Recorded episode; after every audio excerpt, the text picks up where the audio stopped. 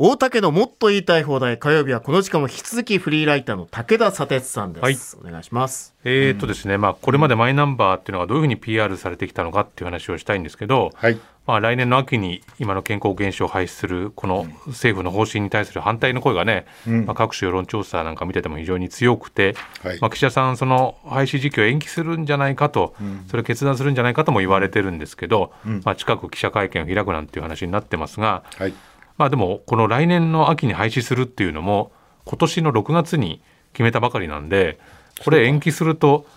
ちょ超適当すぎるんじゃないのっていう声も出てくるんでそう,、まあ、そうすると例のその資格確認書っていうのの、まあ、有効期限を延ばすんじゃないかっていう案も出てるんですけど、はい。まあ、いずれにせよ、まあ、今多くの人が突っ込んでいる紙の保険証でよくないかっていう突っ込みには、なかなか答えられない状態なんですけど、うんうんまあ、今日考えたいテーマとちょっとまた別の話で、はい、先週ですね、うん、このマイナンバーについての閉会中審査っていうのがあって、はい、そこであの日本維新の会の猪瀬直樹議員がですね、うん、こういうことを言ったんですね、うん、えー、昨年度マイナンバーに関する CM 予算が3億円にとどまったことについて、まあ、そんなケチなことを言っちゃだめと、テレビ CM とかそういうのですよと。例えばビズリーシとかやってるでしょ、あれ覚えちゃうじゃないと、今回のマイナポータル29項目でこんな便利になりますっていう CM 全然流れてないよと、うん、どういうふうにお金使ってるのか全然わかんないと。いうふうに言ってですね、うん、まあ、マイナンバーの誤登録を防ぐためのスタンプラリーみたいなものをやったらいいんじゃないかとか、うん、えー、マイナポータルに国民自らアクセスして、それ確認し終えたらポイントをつける案を提示したんですね。ままたまたポイントかよというふうにちょっと呆れちゃうんですけど、はい、でもこのところそのマイナンバーに関する議論を見てて違和感を持つのはですね、うんまあ、もろもろのトラブルを、まあ、それでも擁護する人の中に、うん、まあ、最初はミスはしょうがないとか、うん、始めてすぐはこんなもんだから、まあ、徐々に直していけばいいっていうような声も出てるんですけど、うん。うん。うん、まあ、カードの配布始まったのは2016年からなので、まあ、もう7年も経ってるんで、まあ、最初の段階とは言えないだろうというのは大きくあると思うんですね。でこの議員が言うように、まあ、CM が足りなかった広報活動が足りなかったっていうんですけど、まあ、これまで盛んに PR されてきましたよねと。で僕はあのマイナンバーについては割と長く書いてきたんで、まあ、どういう CM が流れてきたかっていうのも割とデータで残ってたりするんですけど、はい、それを振り返るとですね、まあ、結論としてはもう PR 足りないどころか PR しまくってたよねということになるんですが、うん、例えばですね2016年にマイナンバーカードの配布が始まる前に、うん。まあ、2015年の CM で通知カードっていうのがありましたねその前に、うん、通知カードを送る時に流してた CM っていうのはまあ覚えてる人いないと思うんですけど、うんまあ、それどういうものだったかというと,、えー、とその CM のプレスリリースでは当時の甘利経産大臣とですね、まあ、CM に出演したある関西出身の大男性芸人の対談というのが載ってまして、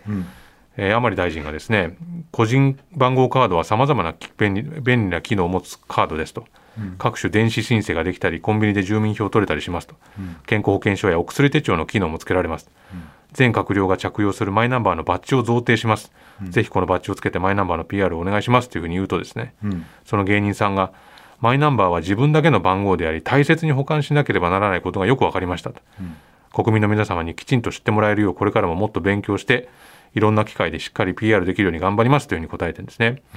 であの CM って何々編とか〇〇編ってタイトルついてるじゃないですか。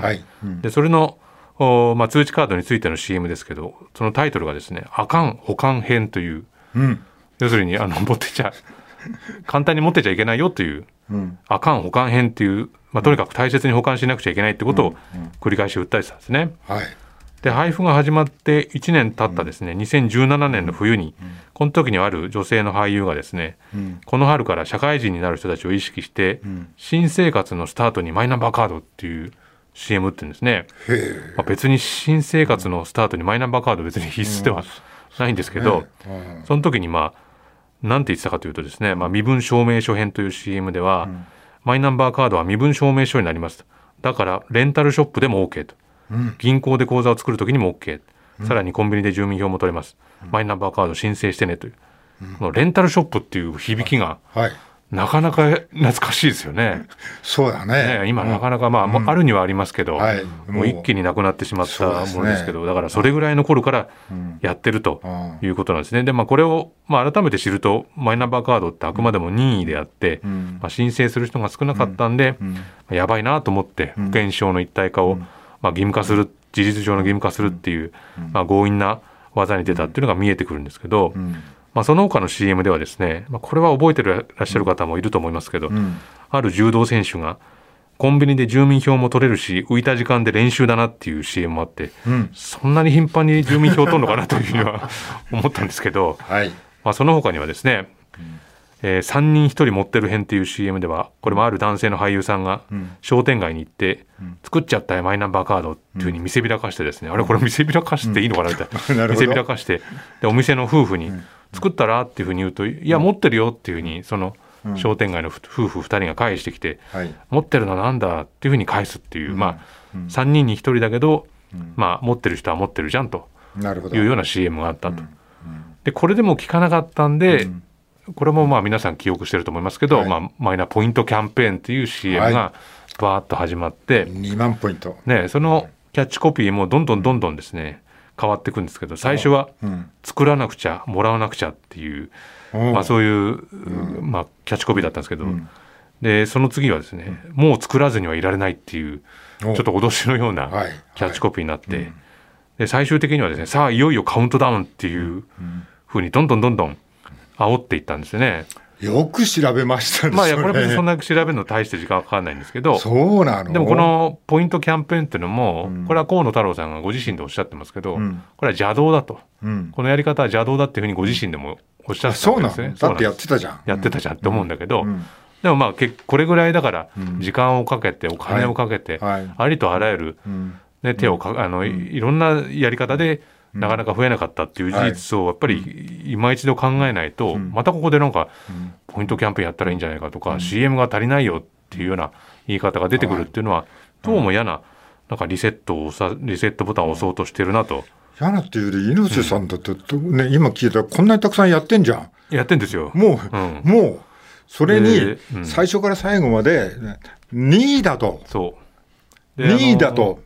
言ってたわけで、うん、こっちの受け止め方としては2位なんだと、うん、ね、ただ取るも取らないも自由だと、うん、ただ取ると2万ポイントつきますよっていうようなキャンペーンがあったけど、それでも取らない自由はあったわけだよね。で、まあ、スタンプラリーやったらいいんじゃないかとかっておっしゃってましたけど、まあ、僕、このマイナンバーの話、いろいろしてたら、知人があの、こんなのもらったよっつって、あのマイナちゃん折り紙っていうね。あの以前以前作ってた。そんなのあるんだ。あるんですよ。だからムサンプラリとか、うん、マイナちゃん折り紙も作ってて、うんうん、これマイナちゃん折り紙作ろうとすると、めちゃくちゃ工程があるんですよ、あの20工程ぐらい、だからやっぱりマイナンバーカードって複雑なんだなと思って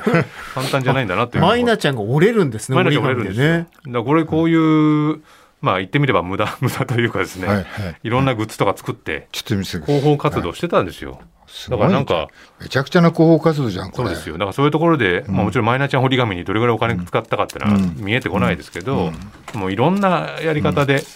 あの広めようとしててそれがうまくいってなかったっていう事実はありますからね。いまだに今今になって、いや広報活動足りなかったんじゃないかとこういうふうにやったらもっと増えるんじゃないかっていう考え方自体をちょっと改めなくちゃいけないなというふうには、すごいなこれ。思いますけどね。いろいろ入ってて、うん、ねそうですよ、うん、でもまだもったいないから折ってないんですけどね。